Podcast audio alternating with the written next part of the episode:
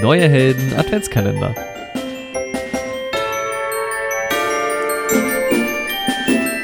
Türchen Nummer 23.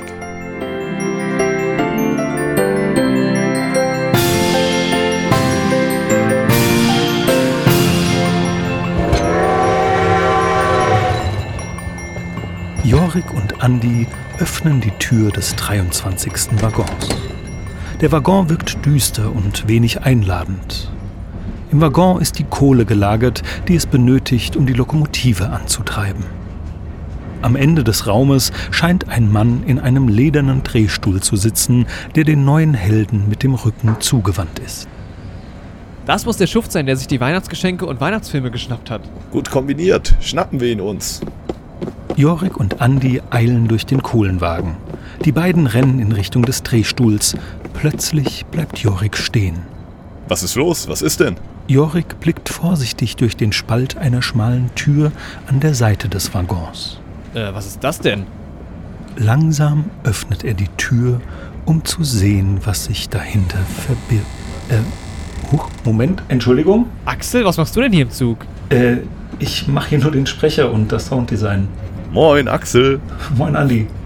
Ach, so ist das. Äh, na, dann wollen wir nicht weiter stören. Anderthalb Folgen hast du ja noch vor dir. Bis später. Ja, okay, bis später. Äh, sag mal, ladet ihr mich auch mal in eine eurer Folgen ein?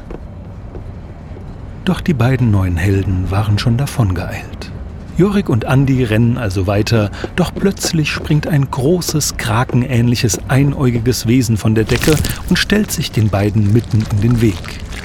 Das einäugige Wesen bäumt sich auf und gibt nonverbal zu verstehen, ihr kommt hier nicht vorbei. Äh, ist das nicht die Krake vom Logo der Neurotainment Show? Sieht ganz so aus. Die beiden wagen trotzdem einen Versuch, an dem Kraken vorbeizurennen. Jorik links, Andi rechts, doch ohne viel Aufwand kann der Krake die neuen Helden mit seinen Tentakeln aufhalten. Wow. Wow. Nur schleimig. Die Situation scheint aussichtslos für die neuen Helden. Doch plötzlich hören sie einen immer lauter werdenden Tumult hinter sich, als plötzlich ein Miniatur Bruce Lee mit einem Martial Arts Sprung an den beiden vorbeispringt. Gefolgt von weiteren kleinen Bruce Lees. Und nun rannten auch kleine Joker zwischen den Beinen von Jorik und Andy hindurch und direkt auf den Kraken zu. Der Krake musste all seine Tentakel verwenden, um mit den kleinen Jokern und Bruce Lees fertig zu werden. Und so können die neuen Helden die chaotische Situation nutzen, um an dem einäugigen Kraken vorbeizukommen. Plötzlich dreht sich der lederne Stuhl mitsamt dem Mann darin um. Jorik und Andi, ich habe euch schon erwartet.